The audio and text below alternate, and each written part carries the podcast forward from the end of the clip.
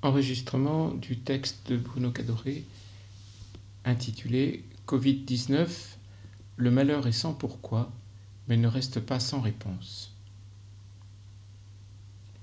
Comme lors de l'éruption d'une calamité, la pandémie de la Covid-19, qui en quelques semaines a plongé le monde globalisé en un état de sidération, nous a confrontés à une expérience collective du malheur.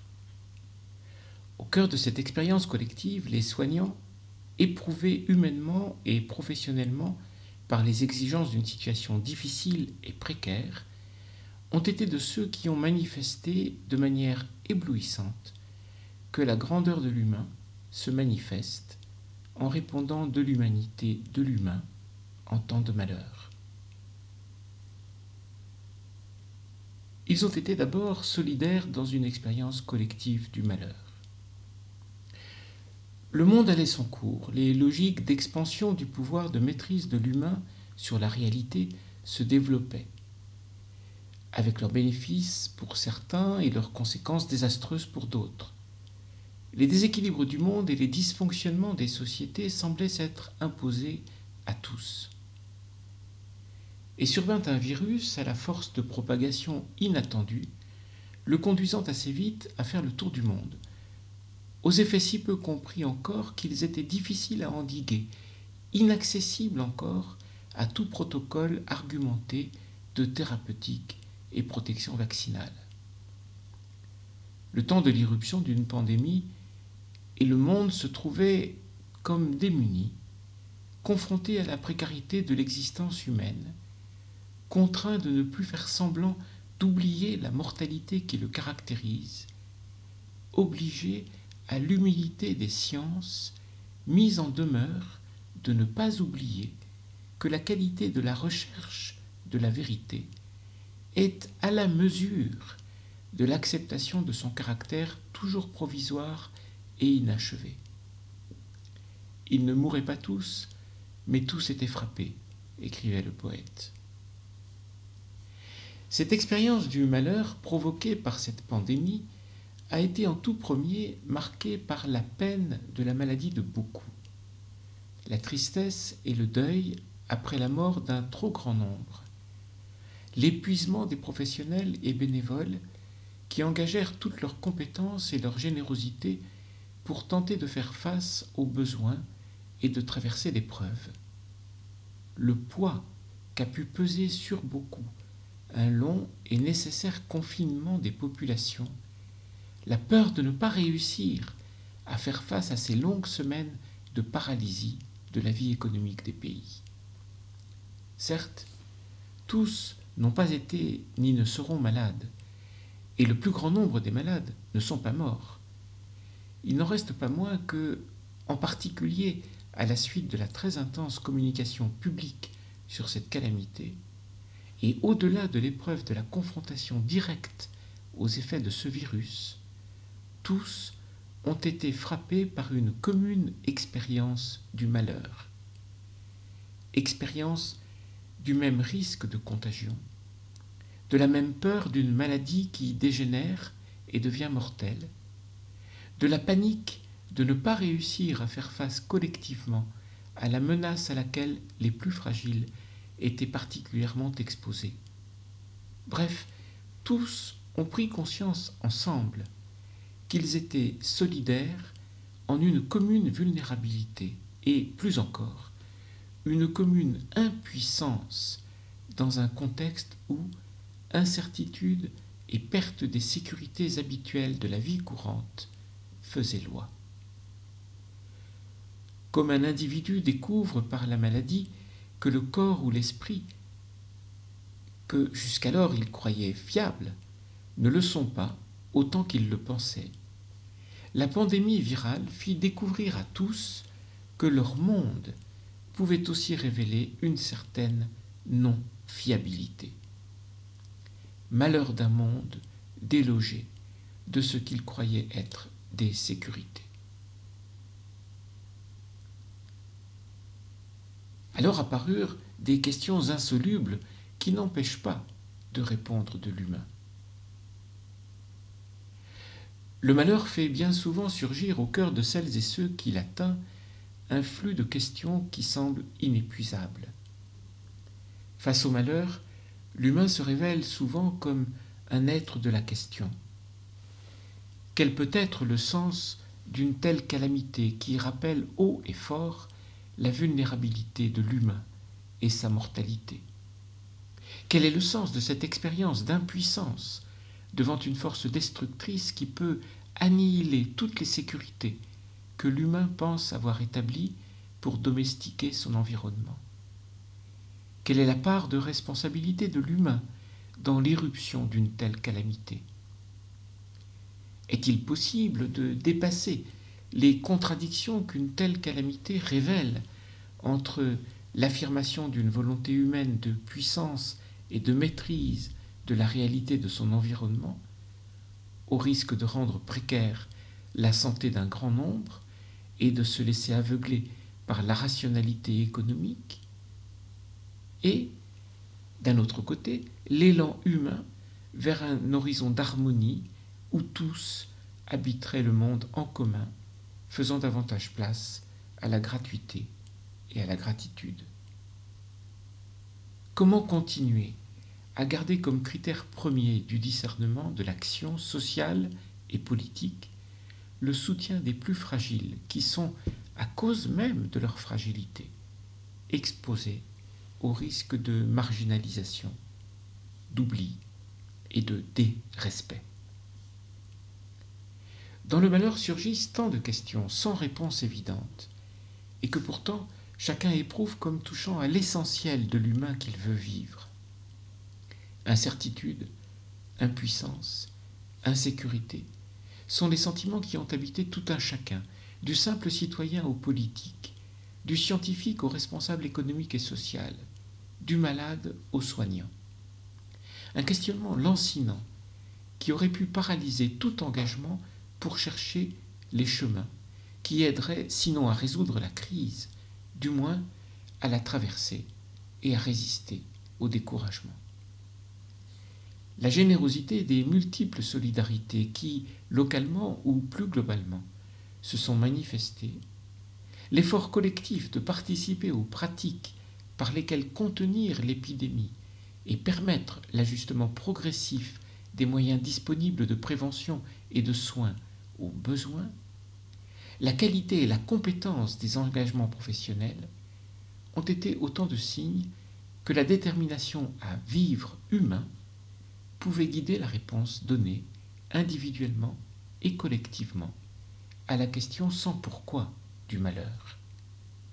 Chacun à sa place, tous les acteurs du soin ont été parmi celles et ceux qui, au nom de tous, ont fait entendre cette réponse.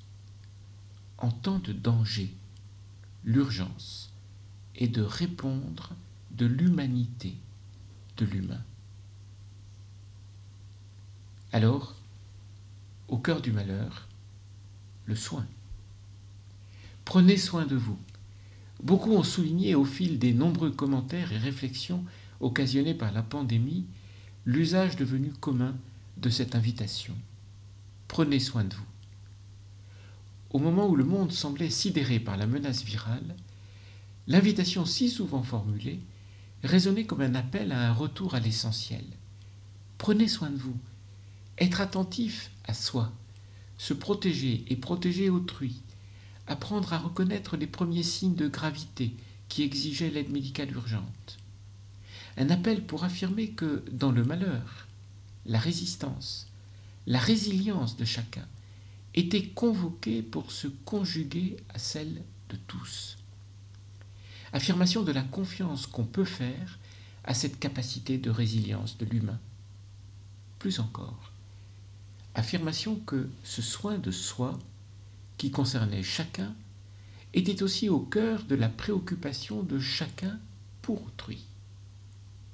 Prenez soin de vous, comme pour manifester qu'en temps de malheur, chacun doit pouvoir entendre qu'il ou elle n'est pas seul à l'affronter. Puissante affirmation d'un souci mutuel qui tisse l'humanité en une solidarité de résistance à la menace du malheur. affirmation formulée comme une sorte de bénédiction, la plus belle offrande que l'humain puisse présenter à son semblable est de lui souhaiter le bien et de s'engager à ses côtés pour que ce vœu ne soit pas vain. L'engagement des soignants s'inscrit au cœur de ce contexte de crise sanitaire comme une sorte de révélateur de cette capacité de l'humain de prendre soin de l'humain et de le faire avec une intensité toute particulière lorsque l'humain affronte une adversité qui met sa vie en péril. D'une certaine façon, et c'est une exigence de respect à leur égard de l'exprimer d'emblée, les soignants ont fait tout simplement leur travail, ce qu'ils font toujours. Sans doute non sans crainte et tremblement, à l'idée de s'exposer ainsi à être, à leur tour, contaminés par le virus, ni sans dénoncer les conditions précaires dans lesquelles, souvent, il leur fallait agir, mais avec la détermination que leurs compétences de soignants étaient ce que, dans ce contexte, ils devaient mettre en œuvre avec une générosité inconditionnelle. Ce faisant, non seulement ils assumaient leurs devoirs professionnels, mais ils avaient conscience aussi de le faire au nom de tous leurs contemporains sidérés par le malheur. Au cœur de cette sidération, leur engagement de soins manifestait le prix que l'humanité doit accorder à chaque vie, l'exigence prioritaire du respect et de la vie d'autrui, et tout spécialement lorsqu'il ou elle est en position d'extrême fragilité, comme condition de la dignité d'une société humaine. La confiance que plus que jamais en temps d'incertitude, le futur trouvait son chemin dans la détermination de l'humain à s'engager pour assurer les conditions du vivre humain. Et avec les soignants, nombreux sont celles et ceux qui ont fait ce même pari professionnellement ou de manière bénévole, pour affirmer ainsi que le futur du vivre humain était tissé de solidarité. La résistance au malheur puise sa force dans cette conviction de solidarité. Pour le futur, en effet, il y a une exigence de solidarité. On a beaucoup entendu dire que, une fois l'urgence et la crise passées, il s'agirait alors de penser et préparer un monde d'après, quitte à exprimer bien souvent la crainte que la force de l'habitude, la difficulté à inventer de nouveaux modèles socio-économiques, la trop grande tolérance installée aux inégalités qui défigurent trop souvent le vivre ensemble de l'humanité, que tout cela empêche cette créativité du changement. L'expérience de la solidarité vécue pendant cette crise invite peut-être non pas à prétendre penser un monde d'après qui fasse rêver, mais avoir le courage d'inventer le futur du monde avec la détermination de garder vive la mémoire de l'expérience vécue.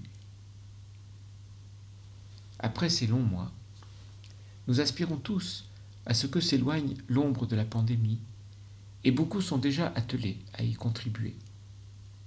Des évaluations importantes seront menées à propos du déroulement de la crise sanitaire et de ce qu'elle a mis en lumière dans les domaines social, sanitaire, économique, géopolitique, etc. Des orientations et décisions politiques lourdes seront prises pour rebondir sur l'expérience de la crise et ouvrir de nouvelles perspectives de développement, d'écologie et de progrès quelles que soient les modalités qui seront choisies pour préparer, argumenter et débattre de ces orientations. Ce sera l'heure pour l'expérience spirituelle vécue par beaucoup de la résistance au malheur et de la résilience dans l'épreuve de tenir toute sa place dans le débat.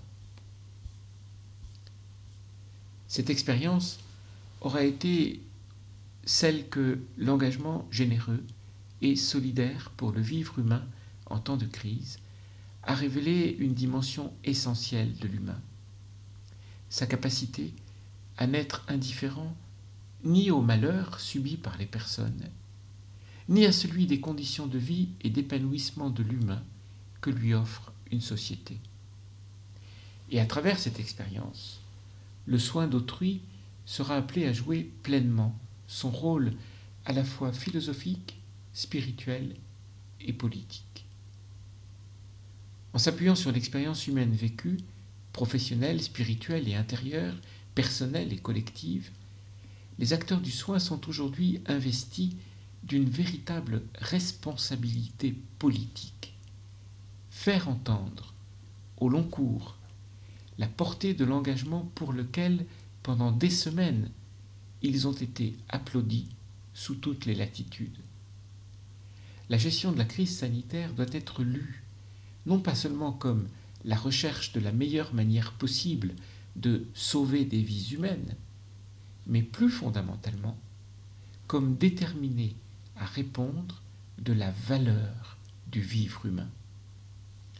Une société humaine ne peut pas négliger, marginaliser, oublier ses membres les plus fragiles, à commencer par les malades et les vieillards. Quand elle met en place des institutions du soin, ces dernières ne sauraient être déterminées principalement par des critères de productivité et de rentabilité, puisqu'elles ont la charge de répondre de ce que la vie humaine est au-delà de tout prix. La vie dont il s'agit de prendre soin est irréductible à sa seule dimension biologique, telle que les sciences dures peuvent l'appréhender, et le soin doit tenir compte de cela dans son organisation. Le premier lieu de solidarité est celui des cercles de proximité, le niveau local, à partir duquel et avec lequel des orientations politiques plus générales doivent être prises. L'expérience vécue dans les pays les plus nantis du monde ne doit pas faire oublier d'autres pays où, par manque de moyens matériels ou pour des raisons politiques obscures, celles et ceux dont la santé est très précaire comptent, hélas, pour peu. La crise que nous venons de traverser et dont nous avons encore longtemps à affronter et traverser les conséquences, n'aurait-elle pas mis en évidence deux dimensions de l'expérience humaine et spirituelle des soignants essentielles pour l'humain? L'humain déploie en plénitude son être lorsqu'il vit pour autrui, et plus encore lorsque ce faisant, il éprouve la joie et la fierté de vivre pour autrui au nom de tous. En cela, l'expérience soignante est profondément spirituelle. Mais en cela, elle est aussi éminemment politique, lorsque, au nom de cette fierté et de cette joie, elle enjoint le politique à rendre compte de l'horizon de sens qui détermine son devoir de veiller sur l'humain, individuel et social, de protéger son environnement et d'assurer les pratiques sociales et institutionnelles adaptées pour promouvoir l'égale dignité de tous et l'équité entre tous dans la jouissance du bien commun. Condition irrécusable d'un monde en commun qui promeuve la valeur du vivre humain.